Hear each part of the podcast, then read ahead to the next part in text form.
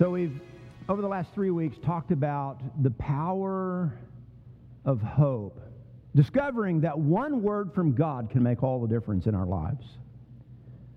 Talked about the power of peace, experiencing not peace and tranquility in the absence of chaos, but the peace that's offered by God is peace and tranquility in the midst of life's upheavals and upside down, all mixed up, crazy living. Talked about the power of joy, an ever sustaining presence available to us because of the one we're connected to, the one in whom we have hope and peace and joy. Today, I want to conclude our time together, at least in week four of Advent. We'll finish up next week. And I want to talk to you about inbreaking with regard to the power of love. The power of love. So, to do that, I'm going to take us back to Luke chapter 1 and uh, revisit a story that we looked at in week one. We're going to revisit it a little bit from a different perspective, and we're going to sort of uh, experience the availability of God's love as made known to us through Mary.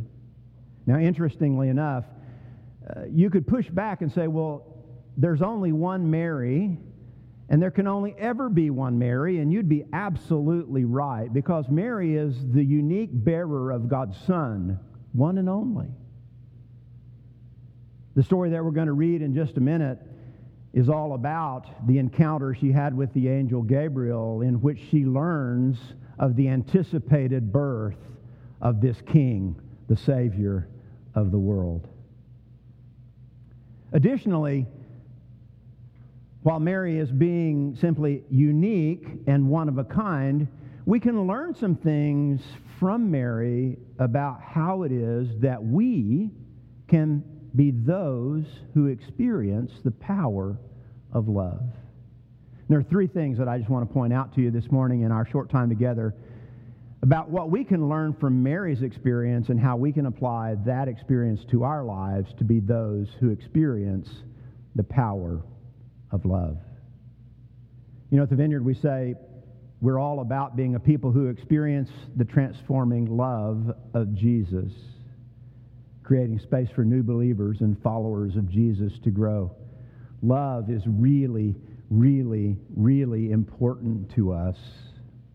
It's so important to us that you regularly hear us say, God cannot love you more than he already does, and he will not love you less.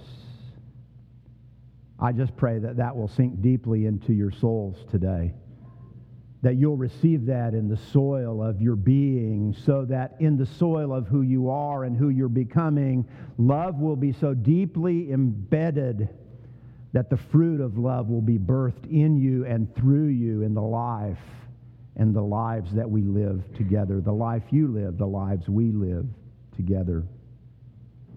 So, to begin, Let's just take a look at uh, a brief passage of Luke chapter 1. I'm going to read verses 26 through 33. This is from the New International Version. If you're following along in your own Bible, you may have a different version. I'm reading from the New International Version, and it reads like this In the sixth month of Elizabeth's pregnancy, God sent the angel Gabriel to Nazareth, a town in Galilee, to a virgin pledged to be married to a man named Joseph, a descendant of David. The virgin's name was Mary. The angel went to her and said, Greetings, you who are highly favored. The Lord is with you. Now, if we pause right there, greetings doesn't quite do it. There's an older translation that says, Hail, Hail Mary. Well, hail doesn't communicate very well to us either. So, Greetings is rather insufficient. Hail is uh, rather insignificant because we just don't understand what it means. We put the two together, and really the impact of, of the simple attention that Gabriel was calling for was this Hey, Mary, you should be one who is blessed, and you should be one whose life will prosper. Mary, your life is blessed and your life will prosper. How many of you ever, like in your private time, had God whisper that to you? Your life is blessed and your life will prosper. Yeah, yeah. You, see, I don't think that's weird. I think that's pretty normal. I think regularly God whispers to us. You, your life will be blessed and your life will prosper. So he's getting Mary's attention to prepare her to say, hey, hey, this is a good message that's coming to you. Your life is blessed, you're going to prosper. Your life is blessed, you're going to prosper. So, greetings. Greetings, you who are highly favored. The Lord is with you. Now, interestingly, your life will be blessed and you'll prosper because God is with you. The Lord is with you. Do you, you understand? It's the same for Mary as it is for us. Our lives are blessed and we prosper as we recognize the presence of the Lord who is with us. So let's continue to explore that. Mary was greatly troubled at these words and wondered what kind of greeting this might be. But the angel said to her, Do not be afraid. You found favor with God. You will conceive and give birth to a son. You're to call him Jesus. He will be great and will be called the Son of the Most High. The Lord God will give him the throne of his father David, and he will reign over Jacob's descendants forever. The kingdom, or his kingdom, will never end. In a summary statement by Dr. Darrell Bock, one of the preeminent theologians of our time, Dr. Bock says of this passage, he says, Wonderful things come in surprising packages. Wonderful things come in surprising packages. But they can come because God has the power to deliver them. Wonderful things come in surprising packages, but they can come because God has the power to deliver them. Let me flesh that out just a little bit because what's implied that uh, if you could read more of Dr. Bock's uh, uh, comments on this passage, what's implied there is something that's omitted in this statement. So I just want to add it so you understand what he's talking about. And it's simply uh, implying, you know, filling in the blank there, it would be this Wonderful things come in surprising packages, but they can come because God's great love has the power to deliver them. Because God's great love has the power to deliver them. The gift promised to Mary, the gift received in the birth of the Son, the gift in the one who has come and the one who is coming again is all possible because of the power of the great love that God has for his people and all of his creation. What I want to talk about today for just a couple of minutes is how it is that we can learn from Mary a way to get plugged into the power of love. The power of love. The wonderful, surprising appearance of God's love that to be all, you know, straightforward, transparent, and honest is a mystery. A mystery. I haven't met anybody who's got it all figured out. I've thought a time or two that I'd made it. I was quickly reminded I have not. The mystery of God's love is great. The mystery of God's love to us is good. So let's talk about this. Three things that I observe in this passage of Scripture. Here it is. Here it is. Love received. Love received invites you and me to experience the power of love. How many of you push back on love? Resisting love. Like, like, like it, it works like this. We could talk about all the different ways that we resist love, and I won't do that, but, but here's how we understand. Here's how we understand that we resist love. When we think about receiving love, especially when we think about receiving love from God, we always dismiss ourselves because we look at somebody else and say, you know, I, I know God loves them, but I'm not so sure about me. Right? I, I, oh, I'm confident. I can just start calling names. I won't because then I might get somebody's name wrong, and you'd be like, why you call me that name? That's not my name. So God loves us. As we experience God's love, we resist God's love because we always defer it to someone else because we think their life is, and here's our problem, their life is put together and mine's not. So they're deserving of God's love, therefore I'm not. You see, the power of love received is, in fact, the power to experience transforming love. The interesting thing is simply this God has already decided, and He will not change His mind. You and I, we, and all of humanity are included in His love. No ifs, no ands, no buts. You're all in. You're all in. You're all included in the love of God. The interesting thing about Mary is that she had a capacity to receive that love. Now, just so you just so you understand, you say, "Well, Alan, you know, she was unique. I get it. I've already told you that." Well, yeah, but you know, God had a special grace. Yes, I, I don't. I, I am not arguing that at all.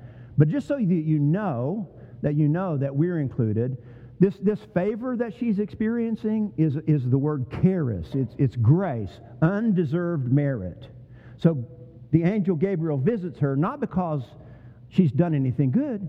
She's a teenage girl whose life is getting ready to be turned upside down. She does not know how yet it's going to be turned upside down. It's going to be turned upside down. She has done nothing deserving to be the recipient, the bearer of God's Son. Neither you nor I have done anything to be recipients of God's favor, and yet we are. And, and, and Luke says the reason that she's the recipient of God's favor is that God has chosen to pour his charis, his gift of grace, on her. You say, well, okay, if he's chosen to pour it out on her, what about me? I'm glad you asked. Because the very same word about God's gift being poured out on us is found in the words of Paul in Ephesians chapter 1. And I'm just going to read this. I'm not going to comment very much, but I'm just going to read this. And simply this. Beginning with verse uh, 3, Ephesians chapter 1. Praise be to the God and Father of our Lord Jesus Christ, who has blessed us in the heavenly realms with every spiritual blessing in Christ. Now listen, listen. For he chose us in him before the creation of the world to be holy and blameless in his sight. Before any one of us was ever born, before anything was ever created, we were objects of his love. Now just take that in. We're object of his love before anything that is was. He continues, in love, he predestined us for adoption to sonship through Jesus Christ in accordance with his pleasure and will, to the praise of his glorious charis the praise of his glorious grace, which he has freely given us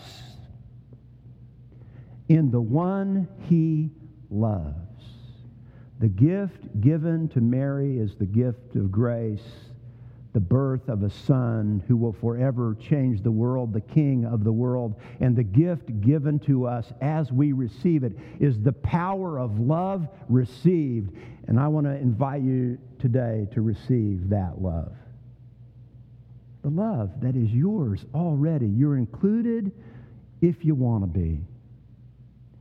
Now, receiving love does demand something. Receiving love does demand something. Love received appropriately, and this is the second idea, is this.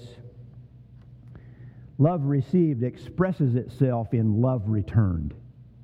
Love received, received well, received rightly, expresses itself in love returned. I love what Dr. Jack Hayford said when he says, in, in regard to this, this interaction in Scripture, he says, Mary knows how to respond.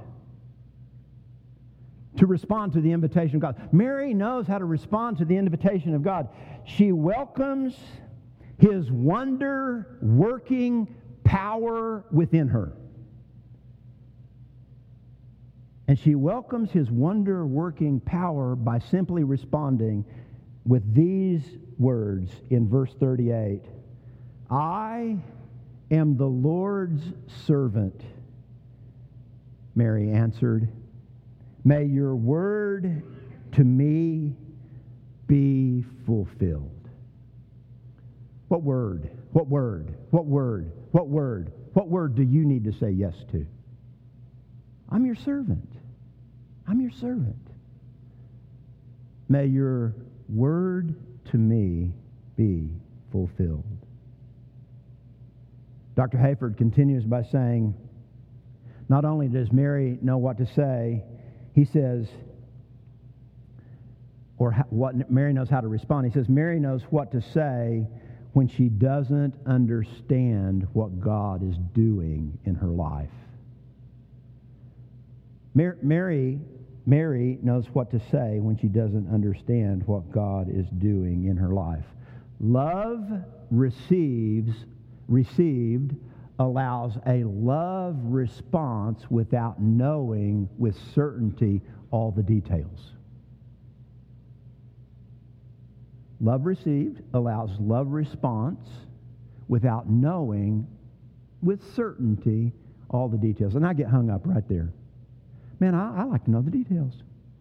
Like the, the more details, the better. Like if I just had a seven point, you know, seven steps to your future and one, two, three. I, I like that, but you know, I don't ever get that. Sometimes I get a step here and there, but then there's gaps. And the gaps are uncertain. The gaps are called gaps of faith where I have to believe when I can't see. It, it's the uncertainty that gets me. So, love received demands a response. Love responds in the face of doubt and uncertainty. And I just want you to know Mary responded favorably to the love God poured out on her by His grace, and she responded in the midst of uncertainty. And Mary simply says to us, as an example, to receive the love of God and to respond to the love of God doesn't mean I have to have every detail arranged and organized. You, you just keep reading that passage. It's like, She's greatly troubled. She's upset. She's disturbed. She can't figure out how it's going to happen. And yet she says, in, in the face of all of that, she says, I'm your servant. May it be to me as you've said.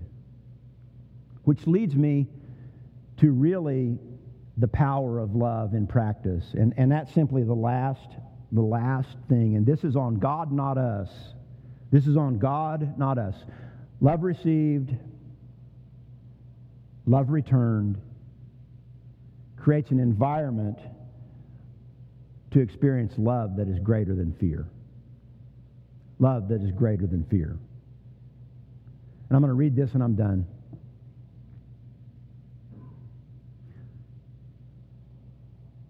And this is just some more of the passage of Luke chapter 1. I'm picking up, you've already seen this text. The angel said to her, Do not be afraid, Mary. You have found favor with God. You will conceive and give birth to a son, and you are to call him Jesus. He will be great and will be called the Son of the Most High. The Lord God will give him the throne of his father David, and he will reign over Jacob's descendants forever. His kingdom will never end. How will this be? Mary asked the angel, since I'm a virgin. The angel answered, The Holy Spirit will come on you. The power of the Most High will overshadow you. So the Holy One to be born will be called the Son of God. Even Elizabeth, your relative, is going to have a child in her own age, in her old age, and she who is said to be unable to conceive is in her sixth month, for no God, uh, word from God will ever fail. I love it. I love it. Our fear is overcome through the persistence of God's love. Our fear is overcome through the persistence of God's love. Did you just listen as I read that passage? Overwhelmed with promise. Overwhelmed with persistence. He, he goes into great, the, the angel Gabriel goes into great detail who this son will be, the one that will be born, who he is. And, and, you know, that's, that's powerful. That's powerful. And we can hang on to that, the promise of God in the details of what's going to happen. But I think God does something for, for Mary that he does for us also. That the love that's greater than fear is not simply dependent on the voice of an angel. That's mysterious and kind of crazy sometimes, right? It, it, like, like that's out there, right? He, he doesn't make her depend simply on the proclamation of Gabriel. He slips something in that he slips into our lives as well, and that's simply this. Verse 36 Even Elizabeth, your relative, is going to have a child in her old age, and she who was said to be unable to conceive is in her sixth month. Interesting, the mystery of God out there in the crazy gets attached to the reality of humanity. Now I've got now, now I've got something to hold on to, right? Mary understood she had something to hold on to. You know what she did as soon as she got this? Within days, she is on the road to visit Elizabeth. She's like, okay, that angel thing, uh, maybe I think I got it. I'm willing to receive that, but I'm checking it out. And what happens? The power of love drives her to explore and discover Elizabeth. And what do you think happened when she walked into Elizabeth's presence and they connected? You can read it in Luke chapter 1.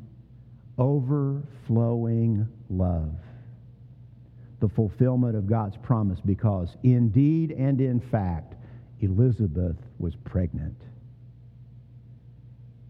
See, the power of love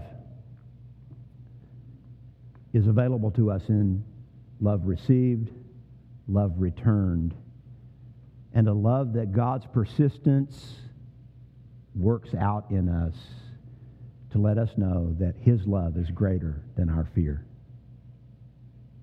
His love's greater than our fear.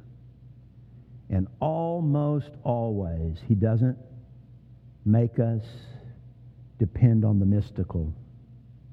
He puts someone in our life to affirm and confirm the power of his great love for us.